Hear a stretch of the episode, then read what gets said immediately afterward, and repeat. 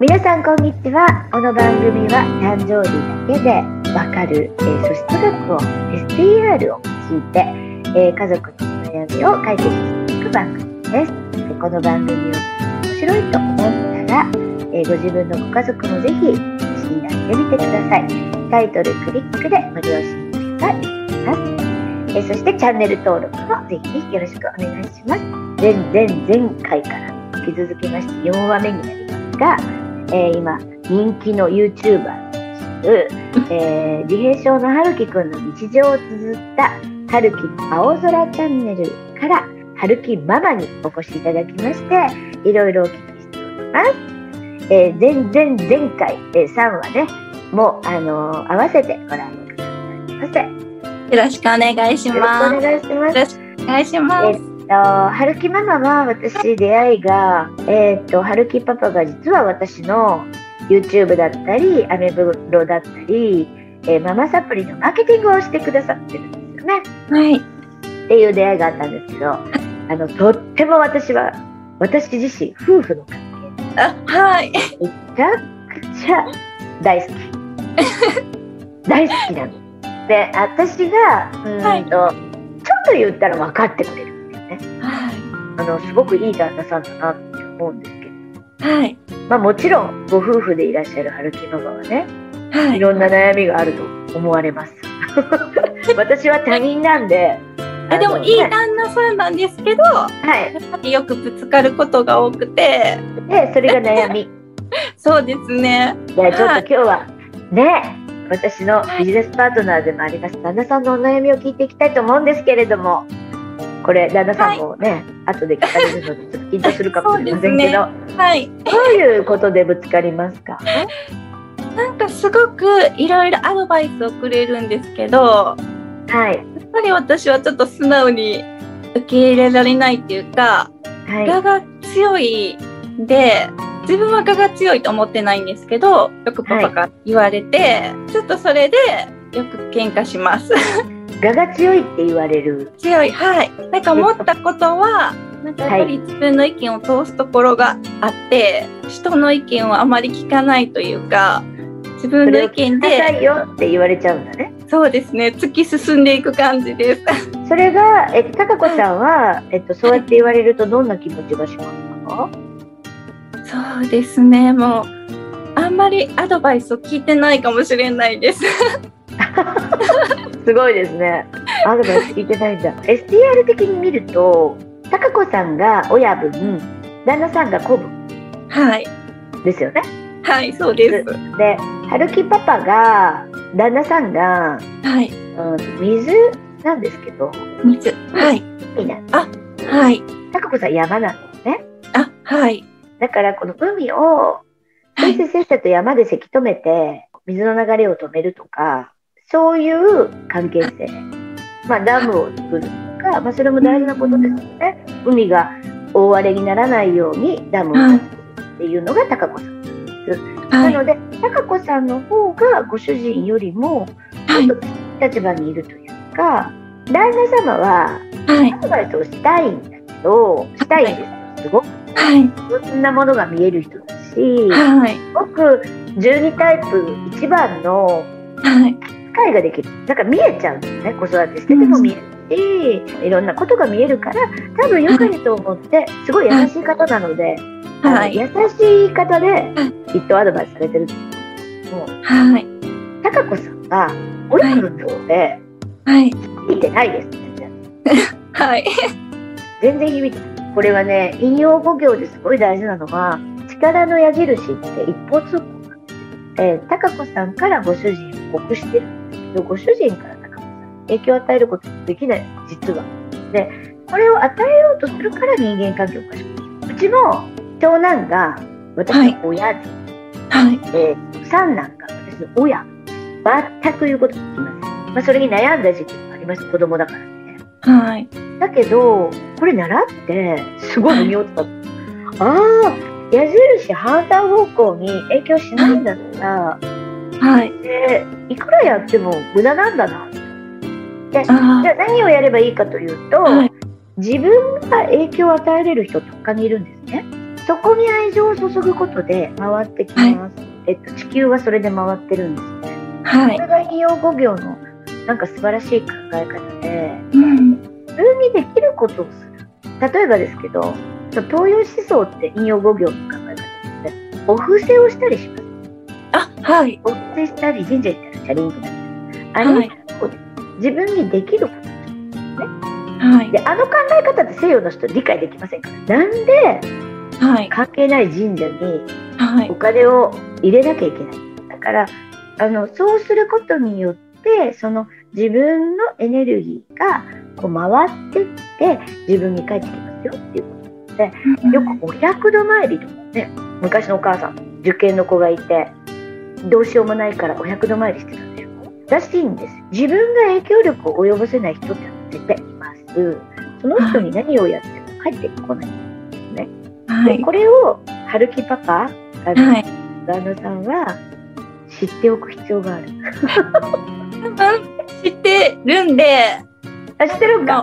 親分はなんか私なので、なんかうまくこう古文を扱ってほしいってよく言われます。あ、そうです。だから無理なの。はい。あ、無理なんですか？無理なんです。そんなこと古文で頼んだって親分は聞きませんから、古文はもうただただせっせせっせとあの貴子さんがご機嫌になるように情報を持ってくサポートをするっていうのが古文の役割なのででも私はハッピーになれば家族もあるんですよ。で、はい、子さんに言うことを聞かそうとか、はい、子さんが古文がご機嫌になるように動いてほしいっていうのは普通ないでしょ、古文と親分の関係。でもなんかそんなこと親分に言わないです。だから親分古文の関係でいけば全部ハッピーになるんですけど。なんだけど、ちょっとここはその旦那さんのこと言ってもしょうがないので、貴子さんのことを言うと、はい、やっぱり貴子さんは、はい、山の人なので、とてもやっぱり孤高の人です。えっと、プライドが高いし、えっと、自分のポリシーというものがあるし、なかなか降りてはいきません。はい。当たってます。そうなんですよ。なので、登ってこいやって思ってるので、自分も努力をしているし、みんなも努力して、ね、その、山、頂点目指して来たらいいのと思ってるなかなかみんな来ないからちょっと孤独なんですね。ですごいプライドも高いんですよね。でたまに来た人、はい、ものすごい面倒を見ます。だから親父みたいな。あのお父さんお父さん厳しいです。厳しいです。でそこをやっぱり旦那様は、まあ、丸の人なんで、はい、自分がやったこともちょっとこう褒めてほしかったり、うんと、高子さんの優しさは厳しさなの。みんなできるはずでしょ？とか、私も頑張ってるよとか、いや、そうじゃない、でも、でもってなるんですね。はい。うん。なので、えっと、逆の、高子さんに対して高子さんができることアドバイスしてよ。はい。やっぱり、丸の人だということを知るっていう。丸の人は相手に幸せになってもらいたくて動いてる。っていうことを知るってことです。なので全てアドバイスとかは愛なんですね。はい。なのでありがとうです。そうです。ないかもしれないんだけど、うん、はい。ありがとう。とにかく私のこと考えてくれてありがとう。ちょっと考えてみるね。うん。っていうのがあると、はい、旦那さんもハッピー。そうですね。はい。なんか子供も娘が親分で息子が子分なんですけど同じような関係ですか？同じですねだから娘さんから息子さんお兄ちゃんですよね、はい、届きますがお兄ちゃんから妹さんには全く何の影響もないそうなんですねそうだからね春樹家で見ると、はい春樹くんとお父さんが夫婦ね。あ、はい。うん、で、貴子さんと妹さんが、夫婦だったと思います。娘すごい。違うかな？そうです、そうです。貴子さんと娘さんが夫婦。はい、で、えっ、ー、と、お父さんとお兄ちゃんが夫婦。すごいです。えあ、でも私とお兄ちゃんが。お兄ちゃんが先生です。先生生徒です。なので、貴子さんが、貴子さんが影響力を与えれるのは妹ちゃんとパパじゃあ息子にはあまり言わない方がそういうことですはい、言わない方がというより言っても入ってない。だから、貴子さんとパパの関係と一緒。あ、はい。うん、で、貴子さん全然聞聞こえてません。なんか言われてるけど、言ってるでしょ。はい、そんな感じが息子さんにも起こってるので、はい、言っても無駄かな。だったら妹さんに対してすごい気が合うので、妹さんに愛を注いだ方がいい。あ、はい。お兄ちゃんはパパに言ってもらった方が。そうです、そうです。そういうことです。で、はい、妹さんからお兄ちゃんに親分なので、またいろんなことを指図する。はい。が、妹さんが満ち足りてたら、いい親分が、あ、はい。